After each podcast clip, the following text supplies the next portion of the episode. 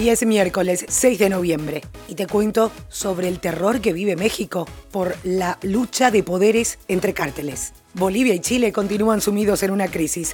Conmebol decidió que la final de la Copa Libertadores no se dispute en Santiago. Y atención porque Netflix va a tener más dificultades en aparatos viejos. Esto es el Franco Informador, tu mejor opción para estar al día con las noticias de manera fresca, ágil y divertida en menos de 10 minutos y sobre la marcha. Gracias por estar ahí. Soy Soledad Franco. Allá vamos. Lamentablemente, a veces tenemos que hablar de muy malas noticias. La prensa internacional, sobre todo la estadounidense, reaccionó al asesinato de por lo menos nueve miembros de la familia Levarón ayer en los límites entre Chihuahua y Sonora. El New York Times hizo énfasis en que el gobierno mexicano encabezado por Andrés Manuel López Obrador fue incapaz de parar el derramamiento de sangre el cual ya alcanzó a bebés y mujeres. BBC, por su parte, señala que en los límites de Sonora y Chihuahua existe una disputa entre el cártel de Sinaloa y el de Juárez desde hace varios años.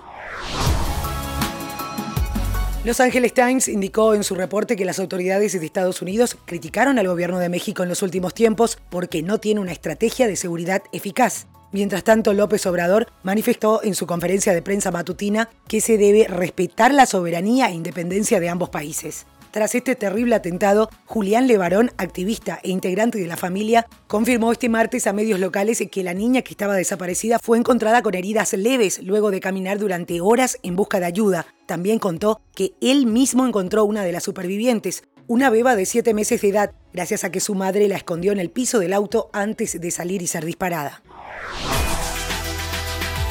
Nos vamos hasta Bolivia, que sigue empantanada en una crisis política de dos semanas después de las polémicas elecciones. Fue casi de película lo que se suscitó este martes. El líder opositor cruceño, Luis Fernando Camacho, trató por sí solo de destituir a Morales y fue obligado por una turba a regresar a Santa Cruz de la Sierra. Evo Morales, por su parte, se había comprometido a respetar las conclusiones de la Auditoría Internacional de la OEA, que se espera tome dos semanas. Y después de varios días de incertidumbre, la Conmebol decidió que la final de la Copa Libertadores entre River y Flamengo no se dispute en Santiago de Chile, tal como estaba previsto. La medida es porque en el país trasandino sigue la revuelta social por el descontento con el gobierno de Sebastián Piñera, que ya dejó un saldo de 24 muertos y miles de detenidos y heridos.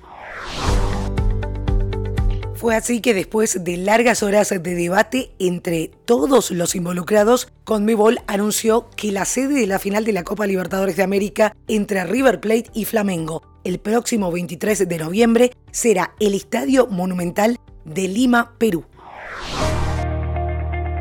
El juicio contra Roger Stone, que fue uno de los asesores más cercanos del presidente de Estados Unidos Donald Trump, arrancó este lunes en un tribunal federal que va a determinar si es culpable o no de los siete cargos que enfrenta derivados de la investigación sobre la llamada trama rusa que lideró el fiscal especial Robert Mueller. El juicio contra Stone se prevé que dure dos semanas. Empezó este martes la selección del jurado y continuará este miércoles con los alegatos de apertura.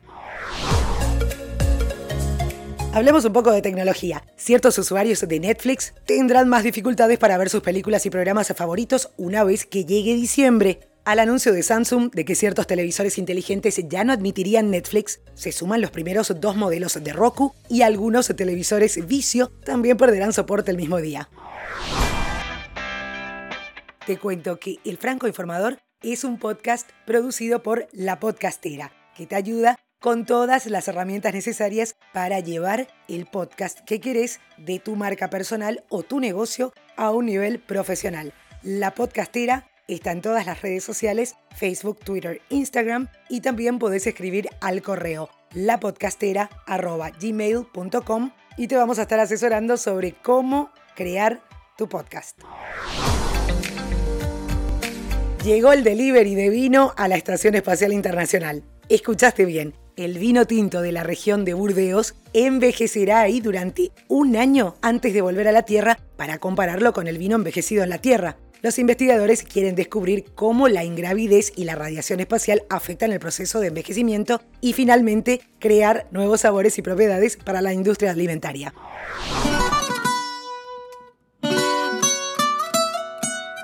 La música llega a este podcast y también a Asunción del Paraguay de la mano del cantante puertorriqueño Luis Fonsi, quien será el encargado de la ceremonia inicial de la final de la Copa Sudamericana en el Estadio General Pablo Rojas, que ya agotó sus entradas para el enfrentamiento entre Colón e Independiente del Valle.